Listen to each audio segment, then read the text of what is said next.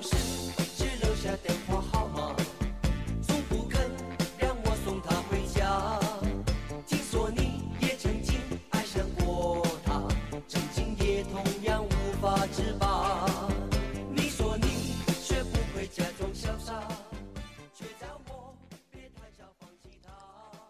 各位亲爱的大家，早上好！欢迎您收听 FM 三二八二六九，我是三木娘娘，这里是好听、好玩、好用的娘娘心经。嗯，刚才呢，大家听到的这首歌是八十年代的流行歌曲，来自呃草蜢乐队的《失恋阵线联盟》。呃，不知道呢，在节目那一端的你现在多少岁了呢？呃，你是已经啊、超过十八岁成人了呢，还是仅仅是一个青涩的少年？嗯，不知道你有没有经历过这种啊、想要他喜欢你，但是你又不知道该怎么做的这些事儿呢？今天娘娘呢，就跟你来一起分享一个来自于萨提亚心理学的小技巧，如何让他喜欢上你呢？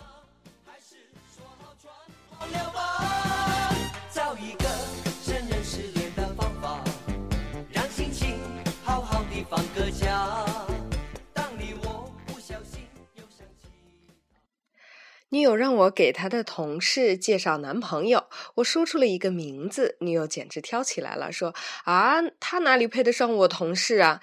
其实他同事并不见得长得有多漂亮，不过呢，可能在我这个女友的眼里呢，同事就美若天仙了。啊，说到这个事儿，我就想起曾经当过一次红娘。我呢是女方这边的介绍人，朋友呢是男方那边的介绍人。呃，我看他们两个被介绍的男女孩子呢，迟迟没有进展。我打电话给朋友说，我这边女孩可是呃人精，一堆人在后面候着呢。啊、我这个朋友不急不慢的说，没到时候吧，他们都很忙吧。又过了一个月，我和朋友吃饭了，我禁不住声讨道：“哎，你那个牛粪怎么回事儿啊？我这鲜花可等着呢。”朋友回答的说：“什么世道啊？牛粪不急，鲜花都急了。”嗯，开了这个玩笑以后呢，我也停下来想了想，说，其实我自己是不是也有这样的倾向呢？就是觉得自己的朋友无可挑剔，别人呢都是高攀了。有的时候，我们对越熟悉的东西呢，就越喜欢；越是身边的人呢，越觉得赏心悦目。心理学上就把这种现象称为“多看效应”。简而言之，就是看得越多，越觉得喜欢。二十世纪六十年代，心理学家有一个心理学家叫做查荣茨，他啊、做过这么一个实验，他向参加实验的人呢出示了一些人的照片儿，这些照片儿出现了二十几次，有的呢啊、只出现了十几次，而有的只出现了一两次。之后呢，请看照片的人们评价他们对照片的喜爱程度。结果发现，参加实验的人看到某张照片的次数越多，就越喜欢这张照片儿。他们更喜欢那些看过二十几次的、更熟悉的照片，而不是那些只看过几次的新鲜照片儿。所以呢，与我们惯常以为的可能是喜新厌旧的这么一个心理相反的是，看的次数增多，反而增加了喜欢的程度。这也就无怪乎啊、咱们有时候会跟其他人牵线搭桥、当红娘的时候，都觉得自己的朋友，哎呀，太好了，而不熟悉的那些人呢，哎呀，可以说得上有些残次品了。呃，一个人呢，就算你最初不怎么感兴趣，相处久了也会觉得他总有那么几个可取之处。不信你去看看啊、你身边的这些啊、经过你选择过的这些同事和朋友们，是不是个个都挺顺眼的？呢？再看看身边的啊、父母亲戚，是不是觉得每一个都慈眉善目啊、非常了解和理解他们呢？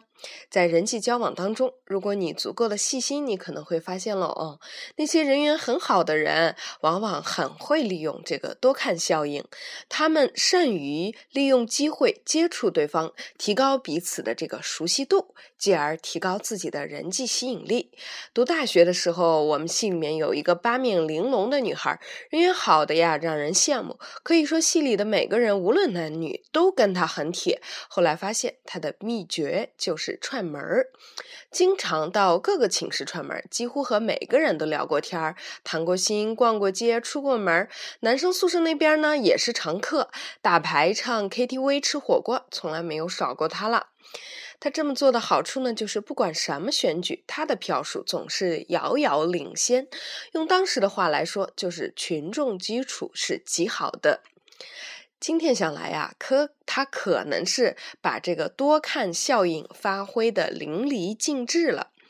有的人曾经做过这样的实验，在大学里随机找几个寝室，发给他们不同口味的饮料，然后要求这几个寝室的女生可以以品尝饮料为理由，在这几个寝室里面互相走动，但见面时不得交谈。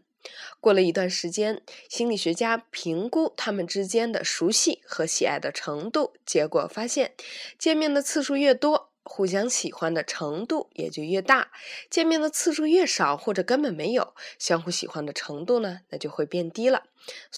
所以，如果你是一个大学生，或者说是一个职场新人，推荐你不妨呢，啊，多在寝室里走动一下，啊，即使是露个脸、借瓶开水、换本书，或在这些细节的来来往往当中，就无形。提高了你自己的人际吸引力，也获得了你所期待的群众基础，这是不是一举多得呢？呃，尤其呢，在这个职场当中啊，很多人特别的呃纠结于自己的性格不够那么的活泼开朗，然后呢，可能希望通过埋头苦干，哎，就做达到一个职场的高度。其实，你通过娘娘说的这个多看原理，有没有反思一下自己啊？这个埋头苦干、默不作声呢，可能并不是明智之举。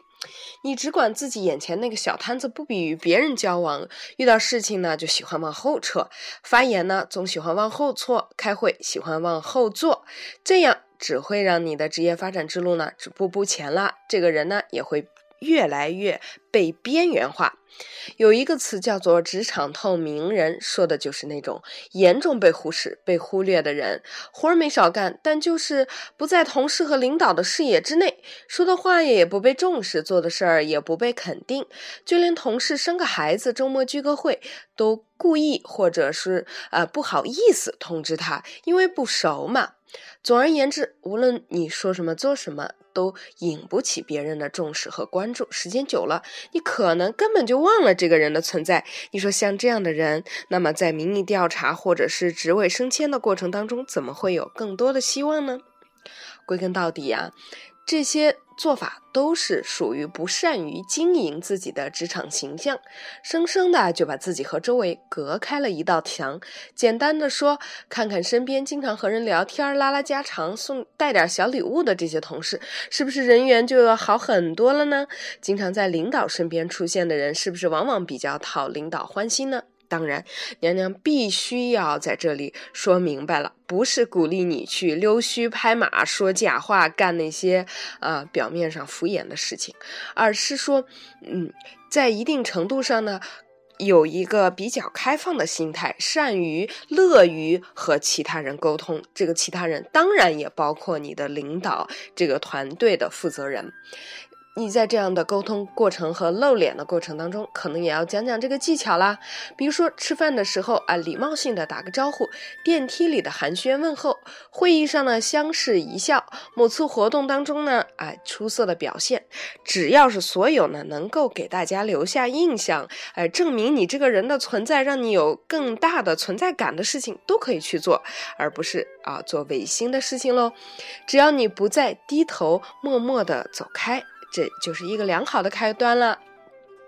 当然啊，娘娘也必须要说的是，这个多看了效应呢，也并不是万能钥匙。它发挥作用的前提是你的首因效应要好，也就是说，你给别人的第一印象不是太差。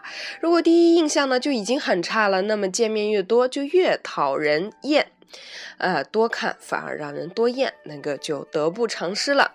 而且你让大家每一次看到你的时候呢，可能要从内心深处深深的去，呃，发掘自己的更多的自信、乐观、豁达和正能量的东西。然后带着大这些大家都喜闻乐见的美好品质，在大家面前常常出现，就会提高你的群众基础了。所以。这一切一切的前提，还是要做一个更好的自己，理顺了自己，再把自己拿给别人，常常的看一看。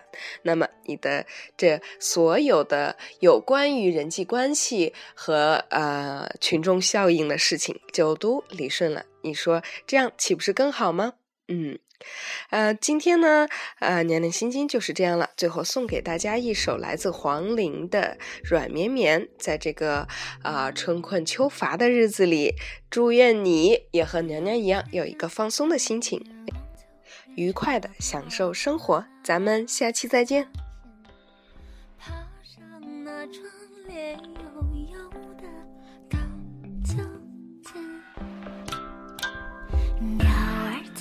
树绽风就成全了呀，花瓣芬芳却越撩拨我的发卷。我好为难，我想离开这春暖，深深着暖，真叫人心生波澜。我好为难，却悄悄踮起脚尖，只是刚刚起身的曲线突然就啊软绵绵，啊软绵绵，还是睁不开我的双眼。谁叫我不用走远，就看到蔚蓝的海面。软绵绵，啊软绵绵，还是离不开我的花园。谁叫